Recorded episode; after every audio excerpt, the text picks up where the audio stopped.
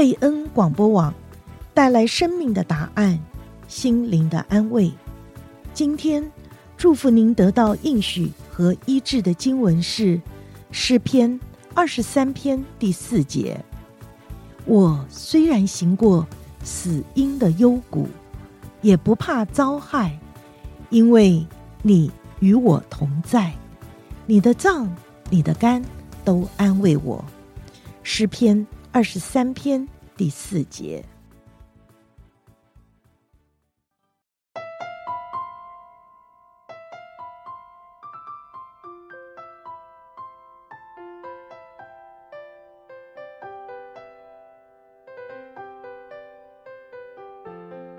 各位听众朋友，晚安！欢迎来到雷声响起，聆听孩子的心声专栏。你的心声，我的故事。我是主持人若曼，欢迎与我共度一段美好的时光。我今天想要跟大家聊一聊，啊、呃，有关啊、呃、对立哈，孩子不听话，跟你反抗你这样子的情况，我们应该要怎么看待，要怎么解决？呃，因为我其实，在教孩子的过程里面，我常常看到这样子的情况，就是孩子跟你唱反调嘛，那家长就会说我的孩子很不听话呀，很难教啊，很爱乱发脾气啊，很喜欢打架，那都不听我的话，居然还逃学，对不对？还说谎，有时候甚至有偷偷窃的行为，放学以后不回家。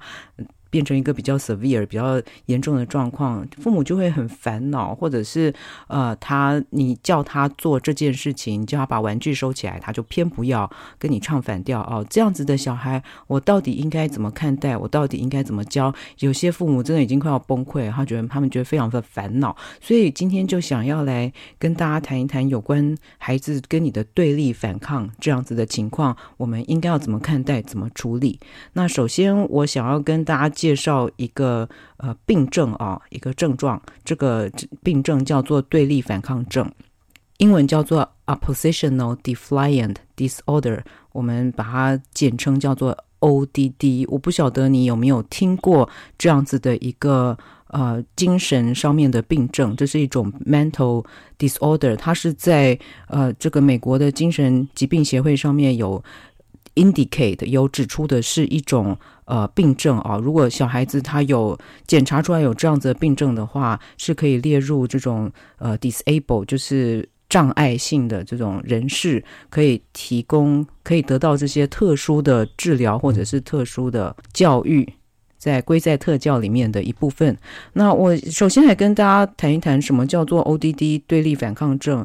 By the way，不是所有的跟你唱反调的孩子都有这个症状，所以首先要跟大家讲说，当你觉得你孩子很不听话的时候，他未必是这个症状。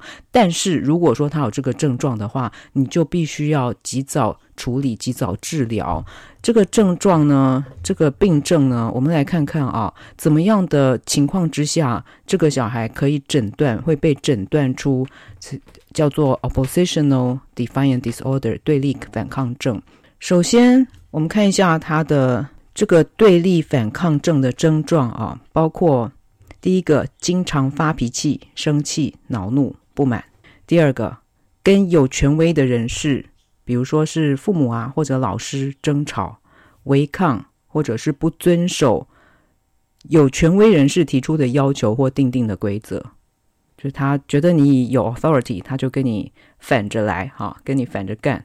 那第三个，他故意令别人生气，我不晓得你有没有看过这样的，我看过这样的小孩，就是他故意去找他的同柴的茬，啊，故意拿走人家的东西。故意说一些不好听的话来激怒他们，比如说我以前有一个学生，他常跟一另外一个小孩说 “You are a loser”，那个小孩会生气啊，他就非常的高兴，故意的哈。第四个，自己做错事，把责任推给其他人，责备别人，自己把东西破坏了，就说那是他呀。你有没有看过这样的？我我有看过，就是我有一个小男孩，他明明就是他自己啊，明明他他做的，但是呢，他就说：“哎，我不是我，是他。”第五个，对别人怀有恶意和别人斗气，好，就是他是做一些事情是恶意的。那这种有这些呃症状呢，那呃这个症状至少在六个月里面，大部分的日子会发生的话，那就是可能是患上这个对立反抗症，而且是不仅仅是要在自己家里，可能是要发生在非家人，比如说他的同学或者是他的课堂上面。就是一个非家里，就不仅是要在发生在家里，也要发生在不是家里的其他的环境之中，就是这样这样子这些状况。那如果说是呃发生在不同的环境，而且有至少六个月以上，大部分的日子都有可能看到的话。就可能需要考虑这个是不是 ODD。那如果说你怀疑好小孩有 ODD 的话，最好是尽早带他去医院诊断，呃，并且做一些专业上面给他的协助。那这些协助可能包括呃家庭的这种 family therapy，还有小孩自己的认知治疗。通常的时候，这样子的状况是不会给药啦。但如果说他有其他的因素，比如说这样子的。对立反抗造成他的焦虑，或者是造成他的 depression 的话，可能会给他开这种 depression 或者是呃抗焦虑的药物。我为什么非常的呃希望说大家可以来正视这样子的事情呢？是因为这个 ODD 这样子的小孩，通常是在小孩的情况之下才会发生这种 ODD 哈。但是如果说 ODD 不及早介入处理的话，很可能会发展成下一个阶段，就是叫做 conduct disorder，叫做品性障碍。品性障碍就是可能 ODD 的下一个阶段，通常是发生在青少年。那这种阶段的话，它就有破坏力了。比如说，他会去破坏别人的财物，偷窃别人的财物，或者甚至有对别人的身体的攻击，对动物的身体攻击。那这个。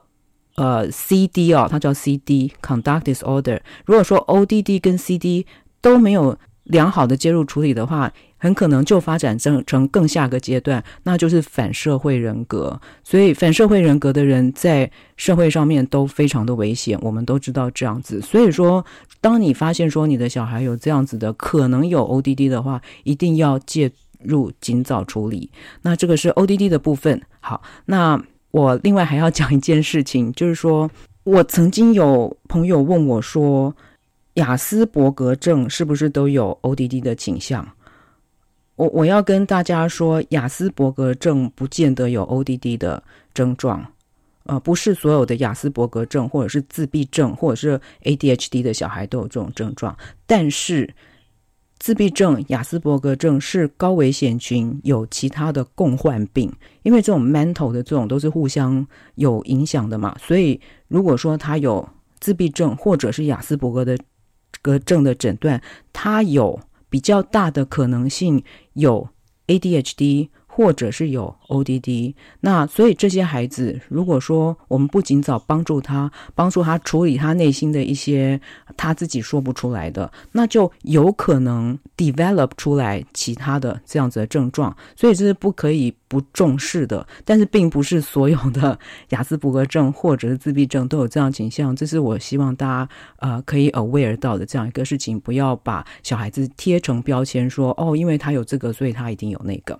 好。这个是我们先把这个 O O D D 来厘清的啊。那接下来我就要想要跟大家谈一谈，当你的小孩不管他是不是有 ODD，只要他有对立的跟你对立的情况的时候，你可以怎么帮助他？可以怎么来啊、让你自己跟他的生活都比较好过一点？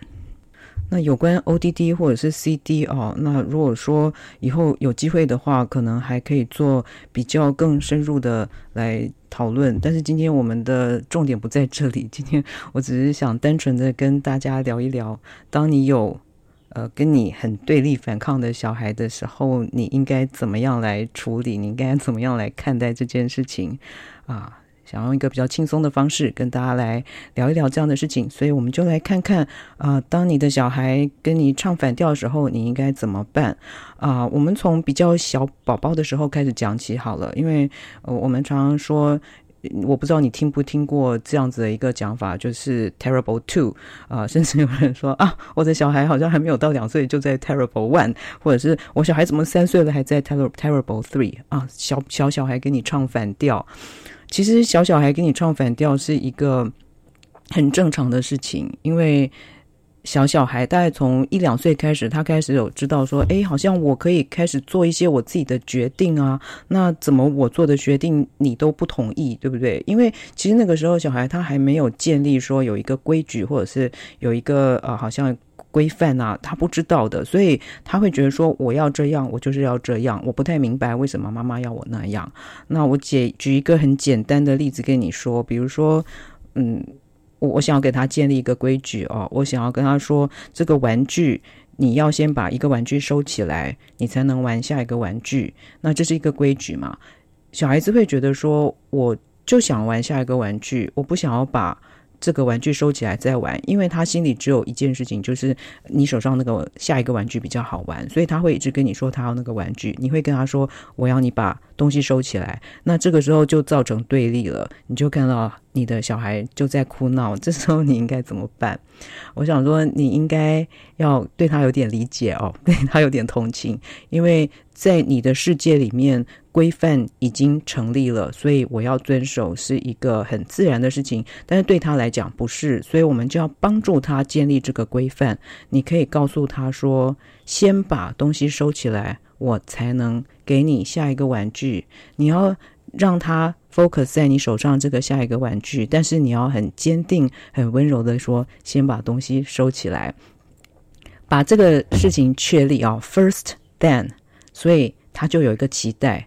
你就再引导他说，我们可以一起把东西收起来，然后我就马上把这个东西给你，他就能学到说，哦，原来妈妈是要我把这件事情做好，就把下一个东西给我，而不是说不让我玩下一个东西。那下一次的时候，他就会知道说，我要的就是把东西收好嘛，妈妈要的是把东西收好，所以我把这种东西收好，我就可以拿到这一个，你就成功的来避免下一次的对立。那在这个过程里面哦。头一两次的这种建立规矩的过程肯定是很痛苦，因为他还不知道你要他干嘛嘛。但是，一旦建立了以后，他就会知道。我特别要跟大家讲这个 first then 的好用，就是当我们在跟小孩讲话的时候，必须要很坚定而且很简单的讲，因为那么小小孩他其实不太理解你讲多了是什么，所以你一定要告诉他，先这样，再这样。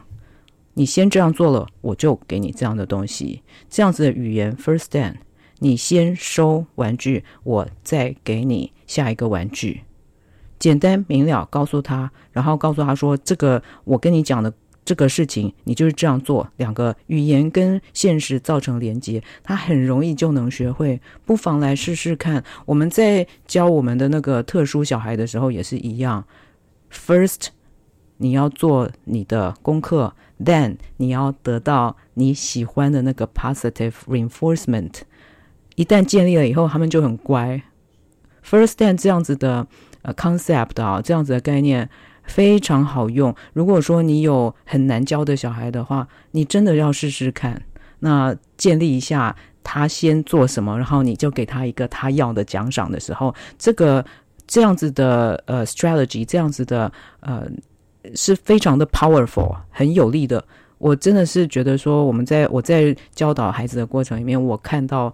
这个事情多么的好用，所以如果你有对立的小孩，first then 这样子的语言，你不妨来试试看。那这是第一个哈，教导比较小的小孩的时候，你要跟他建立，就是他有这样子的规矩，建立这样规矩，用 first then 的语言来建立这样的规矩，这是第一个。那第二个，当你的小孩稍微大一点的时候，呃，然后他四五岁啦，你会发现说，哎，好像有的时候他还是这样子跟你唱反调啊。那这个时候你要怎么办呢？同样的，first then 这个语言是非常好用，就是无论在哪一个年纪，特别是呃比较小的孩子的时候，大概到呃学龄前的时候都很好用。那再来就是你要给他选择，比如说他跟你说你要他，你想要他做一个功课，对不对？你想要他做一个，比如说画图的功课好了，他跟你唱反调，说我不要，我不想。但这个时候。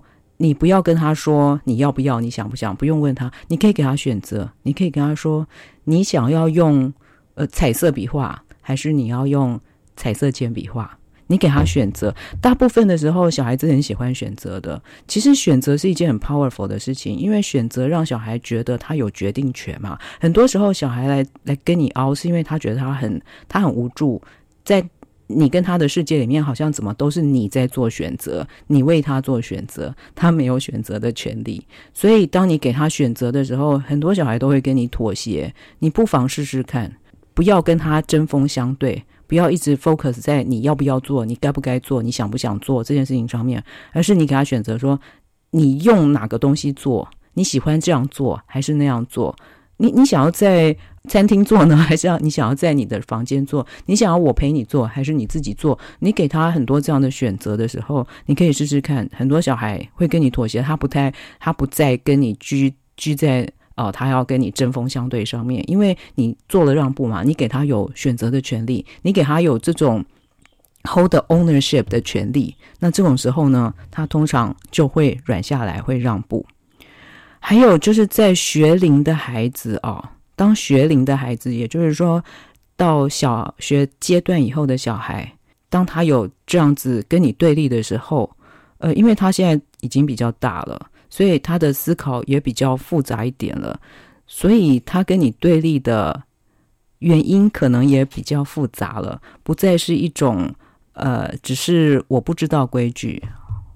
或者是我想要我的 power 这样子的原因的时候，我们看到学龄的孩子的对立，可能就需要用一个比较复杂的眼光来看，因为这个时候他跟你对立，可能有各式各样不同的原因，所以你第一个要做的就是你找到原因。那找到原因这件事情。就很 tricky，你需要很多很多的 observation 哈，很多很多的观察啊、很多很多的询问。呃，我打一个很简单的例子来跟你讲，就是最近我有一个呃主日学的小朋友，很可爱，我真的是很爱她，是一个小女孩，五年级的小女孩，她是有呃自闭症的倾向，我不晓得她有没有诊断。但是在我来看的话，他是有。那，并且呢，呃，他是一个有呃认知障碍的小孩，就是说他的自闭症不单纯是社交上面的，他是有认知上面的障碍，所以他其实，在主日学里面他是听不懂的，就是我他知道我们在说耶稣的事情，但耶稣的什么事情，耶稣发生了什么事情，耶稣的故事到底是什么，他其实是不懂的。所以他在这个班上呢，就有很多的呃问题行为。那比如说，他会去造成他的同侪之间的这种不舒服。比如说，他会一直去踢前面的小孩的椅子，一直踢。那一直踢椅子的时候呢，那当然作为老师，我们就会告诉他不要去做。你一旦告诉他不要去做，哎，他更高兴，他就更踢。然后你把他椅子移开呢，他就会换一个另外一个椅子去坐。那整堂课你就会看到他跟老师像在猫捉老鼠那样子，他就很得意。那等到小班的时候呢，他就会呃，老师要他做什么，他都说不。呃，老师给他一个就是 worksheet 叫他做，他就会说他不要。那老师给他一个呃 activity。比如说一个拼图的 activity，叫他跟大家做，他也说不要。那甚至在小朋友在玩拼图的时候，因为有一些呃活动是大家要一起做嘛，大家要一起拼一个拼图，是一个团体的一个 project，他就会故意把拼图打呃打散。这个情况之下，就会让你觉得很恼怒。By the way，这个是不是 ODD？我觉得不是哦，因为他没有很多其他的呃 ODD。的诊断上面 fit 的东西哈，比如说他没有一直是发脾气嘛，然后而且他这个是你会感觉出来他是有一个原因的，他是有一个动机的，所以这个小孩你应该怎么办？我们就先要知道他的动机是什么嘛。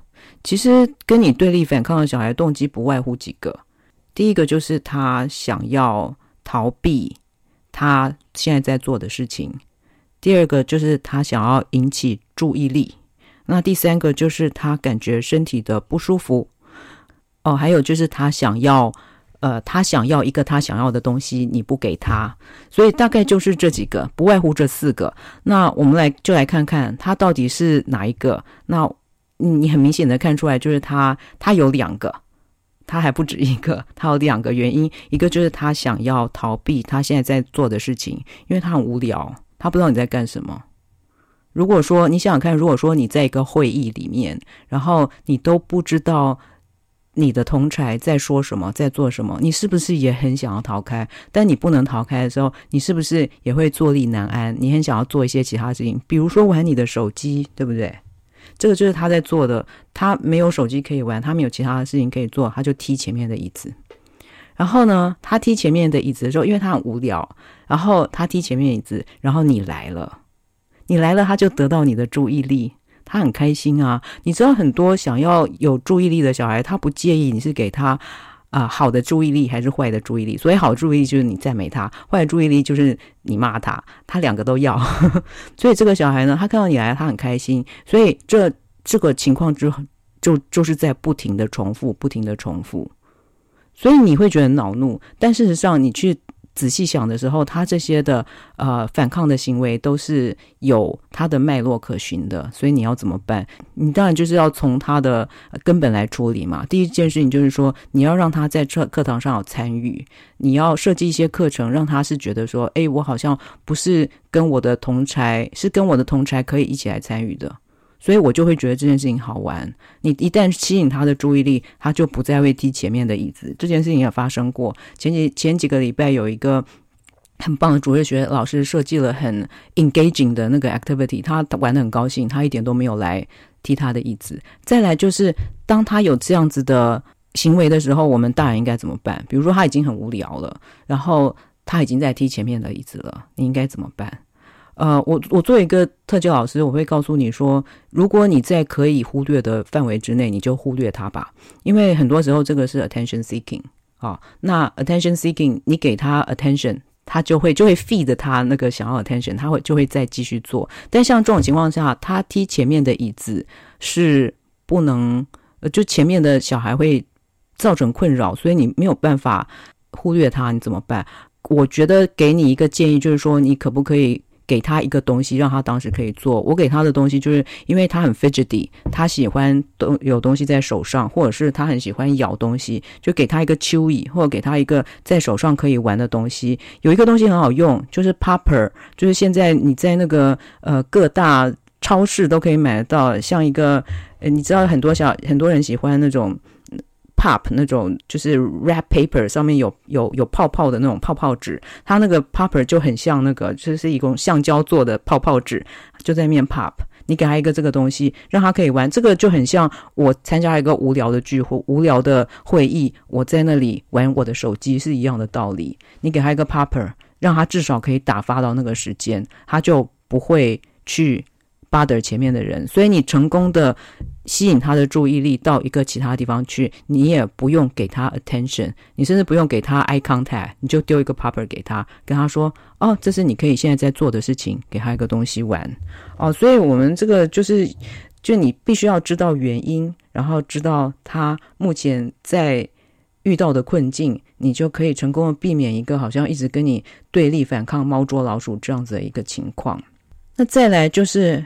很多小孩的对立反抗，是因为他感觉到他的情绪不安，他情绪不好，他 frustrate，他不知道该怎么处理他的情绪，所以他会跟你反抗。呃，这种小孩你也需要让他知道他怎么处理他的情绪。我我我有一个有 ODD 诊断的一个学生，他就是很容易生气，他一生气他就把我班上的所有的椅子通通都翻倒。我必须要把其他的小孩带出去，因为这是一个危险的情况。那对于他的话，我就必须要有一个让他知道他怎么处理他现在已经在生气的这样一个情绪的这个管道。我教他的就是我们班上有一个很大的这种大球，那他可以，他不能去揍其他的东西，也不可以揍人，但他可以去揍这个球。所以，呃，对于他来讲，那就 work。那他。后来就知道说，他生气的时候，他就去找那个球，或者说他需要有一个语言告诉我说，我已经生气了，你不要再来逼我做我不想做的事情。所以我教他有一些语言，说 I'm mad，哦，那我生气了，I need a break。呃，很多小孩，你你跟他说 I'm mad，他很难，因为有一些小孩他不太能够 label 他的情绪，但是他可以告诉你说 I need a break，我需要一个，我现在需要一个 break，你不要来逼我做我不想做的事情了，我的情绪已经到临界点了，这个时候我会给他 break。By the way，无论对任何一个小孩来讲，I need a break, I need a time out，我需要一个 mental break，这样子的话语也非常的帮助他，而且你需要给他。你知道，连我们大人都一样，有时候我们觉得说我们的情绪已经到一个临界点，我没有办法再处理，我也需要一个 break，我需要一个 time out。那这种时候，你帮助他处理他的情绪哭荡下来，也可以成功的避免这种对立的情况。那对于比较更大的小孩来讲，一个青少年的话，你可能就是要改变你说话的态度，减少你的敌意。你知道，青少年很多时候我们很容易就爆了，我们就觉得说，哎呀，你这个讲话对我不客气，对不对？跟我对立，他越大声，你要越小声。你试试看。他越好像感觉到不能控制，你越要控制自己。很多时候他大声了，但你小声的时候，你试试看他会不会跟你小下来。我们大人真的要来练习所谓的心不动神功。我们先不要有情绪，我知道很难，但是我们需要克制我们自己的情绪，来理性的跟孩子沟通。啊、所以我们要改变我们说话态度，对他有 respect，对他要想要说的有一些有一些尊重，减少我们的敌意。他有敌意的时候，我们更不能让他觉得说我也有敌意。但这是需要一个操练的过程。那我们也可以另外再做一集节目来讲，怎么样来操练这个减少敌意的过程。今天这样子的节目哦，这个很匆促的来跟大家分享如何来避免。对立的情况，希望对对大家有帮助。那如果说呃有下一下一集节目，我们也可以来专门的来看待哪一个话题是我觉得我们觉得说我们更需要去 focus 的，有哪一些事情是我们呃家人我们父母可以很精致的去做，去减少对立的。希望这样子的话题，这样子的。节目能够来帮助很困扰的父母，怎么样来成功的避免我们跟孩子之间的对立？摆的位如果你真的觉得对立上升到另外一个阶段了，我觉得需要专业的帮助的时候，也一定要去寻求专业的帮助。因为不管怎么样，我们都很希望我们的孩子在将来他们人生的过程里面，能够来很成功的面对他们自己，面对他们自己的 weakness，面对他们自己可能的状况，来做一个帮助自己的一个过程。那这样子的节目啊，希望跟大家分享。雷声响起，聆听孩子的心声专栏，我是主持人若曼，在这里跟大家说晚安。